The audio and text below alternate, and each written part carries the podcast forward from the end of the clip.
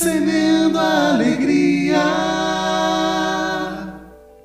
A morte não assusta quem a Deus entrega seu coração.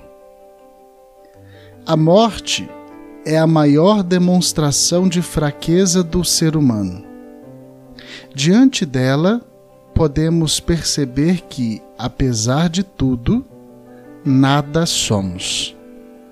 Quando ela chega, somos desarmados de toda a nossa força, riqueza e confiança em si próprios.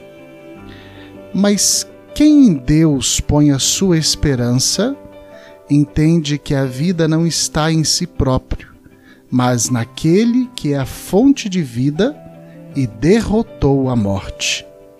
Se durante a vida não fizermos o exercício de morrer a cada dia, quando a morte chegar, a desesperança será eterna.